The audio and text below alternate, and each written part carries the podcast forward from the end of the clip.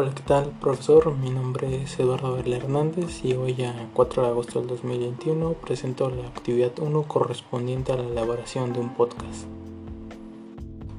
Muy buenos días, queridos amigos. Les agradezco su sintonía a este primer podcast de nuestro programa Conoce tu computadora, en donde hablaremos acerca de conceptos de introducción sobre arquitectura y organización de computadoras para poder abordar este tema es necesario definir una pregunta tan simple como ¿qué es una computadora?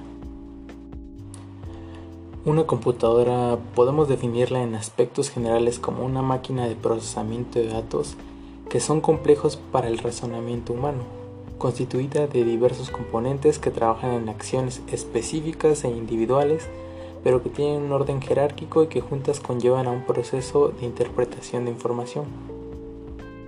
Y bueno, tú que me escuchas y que enviaste un correo acerca de tus dudas sobre la diferencia entre organización y arquitectura de una computadora, aquí está una posible respuesta.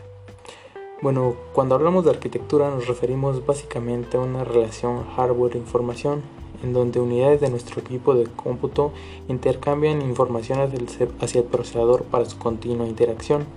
Un ejemplo de esto puede ser en la información interpretada por nuestro equipo con relación a los diferentes periféricos de entrada y que estos tienen una repercusión en alguna acción como puede ser eh, un mouse o un micrófono. Por otro lado, la organización de computadoras se refiere a cómo se lleva a cabo ciertas acciones que regulan el funcionamiento de la arquitectura. Es como cuando queremos llegar a una cifra, por ejemplo el 15. Podemos contar de 1 en 1 o sumar 3b del 5 o multiplicar 5 por 3. Siguiendo con uno de los tópicos que es eh, un tema de grato interés para la comunidad, es hablar acerca de la relación entre la estructura y el funcionamiento de una computadora. La relación entre estructura y funcionamiento tiene fuertes ligaduras, pues la estructura nos define cómo los componentes están correlacionados. Podríamos pensar cómo es que uno eh, trabaja para el otro o cómo el trabajo de uno es necesario para la realización de algún proceso. Y el funcionamiento se entendería como el procesamiento de datos individual que aporta cada elemento para un conjunto de un bloque de intercambio de información más amplio. Un ejemplo sería la relación entre el CPU, la unidad de control y la unidad aritmética lógica que mencionaremos más adelante en eh, otro de los tópicos que tocaremos en este podcast. Y bueno, es muy cierto que mucha gente a lo largo de esta pandemia no había tenido contacto con una computadora, ya sean docentes, eh, alumnos o padres de familia. Y bueno, es por eso que es preciso tocar las funciones básicas de una computadora.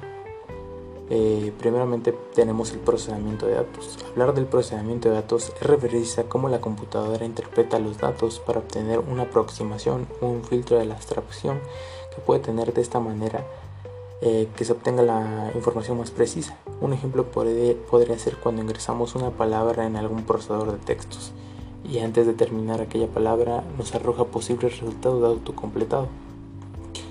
Eh, otra función básica es el almacenamiento de datos. El almacenamiento de datos es fundamental en una computadora, pues de manera a largo plazo nos ayuda como una pequeña base de datos con información de utilidad para el futuro, o, si, o bien es cierto la memoria a corto plazo, eh, como la memoria caché que nos permite abrir aplicaciones de una manera más eficiente, pues los tiempos de carga se reducen o a largo plazo la información que guarda, nuestro teclado de acuerdo a nuestras preferencias de escritura. De igual forma, la transferencia de datos, que bueno, en esta podemos tener eh, tanto datos de entrada y de salida, que usualmente conocemos como periféricos, eh, que son los que realizan usualmente este tipo de acciones y que utilizamos en nuestro día a día, como puede ser eh, algún dispositivo como un teclado, un mouse, micrófono o un dispositivo de almacenamiento en la que hay una salida de información o una interacción de la información. Y de igual forma tenemos eh, la comunicación de datos que consiste en la transferencia de datos a larga distancia ah, y dispositivos remotos como lo puede ser la información que envía, se envía a los servidores desde nuestra computadora cerca de nuestras experiencias o actividad de uso y bueno finalmente el control de datos que básicamente esta función engloba a las tres anteriores ya mencionadas en un solo proceso Esto lo podemos observar tal vez en, los controladores de una impresora. Pues ahí podemos ver una transferencia de datos del procesador de textos a la impresora, el almacenamiento temporal de esa información y el procesamiento que nos da como resultado el archivo que enviamos a imprimir. Y a ti amigo gamer que nos sintonizas, eh, tal vez te preguntes qué es la CPU. Y bueno, eh, hoy en día este tema, como ya lo mencioné, es muy importante debido a la exigencia de la comunidad gamer y de los estudiantes de clase a distancia. Y mucha gente no sabe el rol que juega en un equipo de cómputo. Y la siguiente información podría ser a tu interés, así que toma nota. Bueno, la CPU por sus siglas Unidad Central de Proceso está compuesta principalmente por circuitos y chips de memoria que se encargan de controlar distintos procesos, es decir, funge como un traductor y procesador de instrucciones recibidas por algún programa.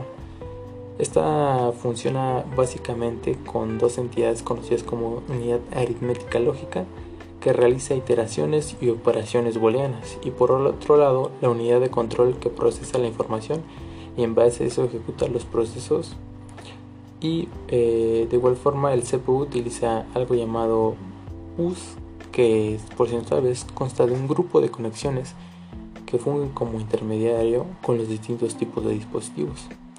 Básicamente nuestro CPU se encarga de ejecutar los programas y atender sus necesidades, es decir, transferencia de datos, cálculo e inclusive comparaciones numéricas. Así que si lo que quieres es tener un buen desempeño en tus juegos o programas, te recomendaría adquirir un procesador de acuerdo a tus exigencias de usuario.